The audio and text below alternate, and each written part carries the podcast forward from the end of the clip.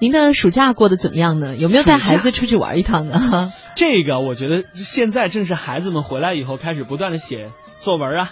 写游记啊，其实暑假还有半程，如果想要抓住这最后一点时间来错峰出游，还是来得及的。呃，所以今天呢，我们在节目当中呢，也为大家来介绍一个暑期的这个亲子游的游轮攻略，这也是合家欢的一个非常好的选择。我们一起来听听看吧。收机前，各位亲爱的听众朋友，大家好，我是刘洋。那么接下来呢，我们的这一时段特别请到了一位资深旅游达人。这个宝宝去哪儿也是现在爸爸妈妈非常头疼的一个问题。怎么样能够选择适合小岁数的宝宝？呃，他们比较呃旅途不要太奔波，然后呢设计安排呢又比较休闲，然后孩子又能够玩得高兴，大人也不会太累。这样的行程到哪里去找呢？我们一起来听一下，今天我们的嘉宾是谁？呃，大家好，我是来自北京乐道。国际旅行社的游轮部的经理，我叫包永慧。对，其实我知道你的同事们都有一个更可爱的称呼来叫你是吧？对，叫我包子。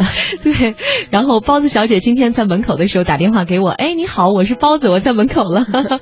那好吧，我们在节目里也叫你包子好不好？好的，好的，所有人都叫我包子的，这样会亲切点哈。这个包子小姐啊，虽然这名字非常的 Q，但实际上她真的是一位资深的旅游人士，呃，一直都在做关于游轮的这个旅游。推介是吧？啊，对的，嗯，因为游轮呢，在近些年其实是非常受到很多人欢迎的。那游轮呢，在以前它是流行于欧美的，但是在。大概在呃四五年这期间呢，在中国是非常非常流行的，很多人都愿意登上豪华游轮去享受它的一个假期。嗯，我想可能中国人对于游轮的印象，最早最早就要追溯到那个泰坦尼克号。呃，虽然那个船有有点惨啊，嗯，但是确实大家都心目当中会想起男女主人公在这个船头展翅高飞的那个梦幻般的景象。对。呃，泰坦尼克号呢是比较早的。那我一开始呢对游轮的印象也是泰坦尼克号。可是呢，呃，在现在的游轮，就是科技发展到今天呢，游轮是比较高科技的。现在我们在市面上的。大家能够登上的游轮呢，基本上都大泰坦尼克号四五倍的样子。哦哦，是那个船的四五倍。对对对，你想想，当年它被泰坦尼克号是应该是在一九呃一九零零哎一九零几年我忘了啊，总之就是上世纪初的时候。对，那被称为是当时全球最梦幻最大的一艘船。可是现在我们能登上的游轮已经是那个四倍五倍了。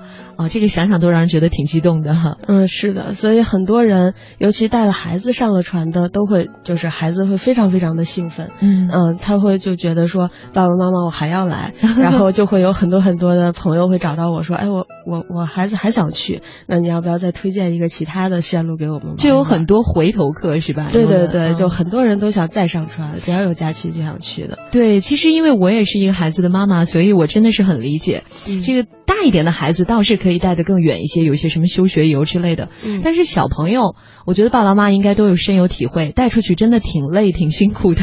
对，就如果是那种传统的团队旅游，呃，到处拉车，然后呢，就是换酒店。哎，那那真的换酒店 就是很可怕的一件事情。对，因为带孩子出去那个行李太多了，什么奶瓶、奶粉啊，各种各样的东西，所以你每天要收拾一番。你想想，你有多少时间是花在收拾上面的？对，所以说为什么就是很多人愿意来上游轮呢？是因为您只要到了码头，基本上您的行李都不用自己去提了，就会有专人给您放到那个就是您的房间门口。哦，所以说这种到了船上之后，您全程都是住在船上的，也不用换房间，也不用换酒店，所以很多家长会觉得说，哎呀，这个非常舒服。对，除了带孩子，也会带一些老年人呀，这样子上船。嗯嗯。所以很多人会觉得说，哎，这种挺舒服的，并且享受到的感觉、服务的感觉是也挺不一样的。嗯嗯。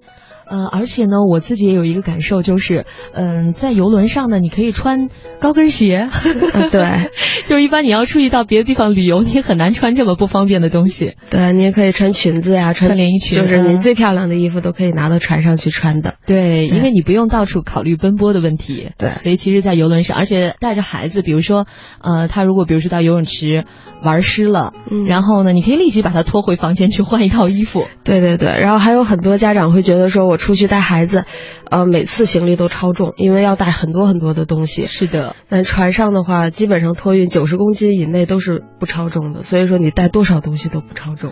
嗯，所以就是你看你那个仓房，就是你买的那个客房，就是你在海上的那个移动的家了。对，嗯，而且就是因为我很多年前曾经坐过呃立新游轮，嗯，那是从新加坡出发走那个马六甲海峡的，嗯，我当时就印象特别的深刻，我就想以后如果比如说呃有家里老人。他们也，比如说腿脚不是很方便哈，不能走很远的路，不能累。我觉得游轮很好。然后还有就是看到好多小孩玩的那么开心哦，我觉得这个有孩子了也应该带到游轮上来。对对对，就是现在孩子嘛是家长最最关心、最关注的一点。然后一到假期就想带孩子出去玩，但是很多家长会觉得说，哎。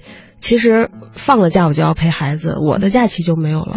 上了游轮之后呢，就是这个也可以解决，就是说船上有一些活动啊是孩子专属的，你把孩子放在那里，孩子就可以去玩了，家长就可以去穿着自己漂亮的衣服啊，然后去享受他自己的泡泡酒吧呀、唱唱歌啊、逛逛街呀都可以。哦，所以说存包一样，可以帮孩子存在那儿。对对对，然后孩子其实也不愿意黏着家长了，他那边玩的东西非常多，你接他走他都不高兴，所以说家长。这个也是非常适合家长带孩子的，对，所以我们说了这么多呢，今天特别就把呃我们的小包子请到了节目当中哈，跟大家聊一聊关于游轮。那么呃刚才也提到说，现在市面上应该也有很多家游轮公司啊。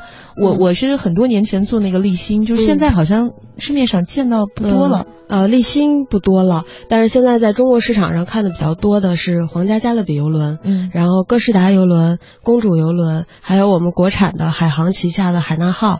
呃，现在立新游轮还是有的，现在是从海南出发，然后走三亚、下龙湾呀这些就越南的航线。哦，所以就是说这几年好像市面上就是你刚才提到的这几家。呃，游轮公司呢好像更火一些哈。对对对，嗯，呃，尤其现在是皇家加勒比是比较受欢迎的，嗯，因为它现在是属于亚洲最大的一条船，嗯，然后部署在中国，很多很多人就愿意上到，呃，最大的、最好的、玩的最多的，就是选项可以，呃，就是吃的、玩的选选择更多的这样的一条船。对我们挑船，其实最主要就是我以前学过一点啊，就是看它的那个排水量。是吧？就是看这个船够不够大。呃，对，呃，以前呢，船都是以大为著称的，就是越大就越好。但是在近几年呢，就是科技越来越发展之后呢，它会有一些软性的指标，就是说我船上服务员的比例是不是多，还有我船上的仓房的设施，还有软性的一些设施是不是够。这个现在越来越作为一种就是这条船好不好的一个标准。现在在建船呢，很多公司不会建那种超级大的。嗯，会建那种比较中型的，大概能容纳两三千人。嗯，可是它里面的设施和就是一些，呃，融入很多就是就是高原化的就科技元素的东西在里面。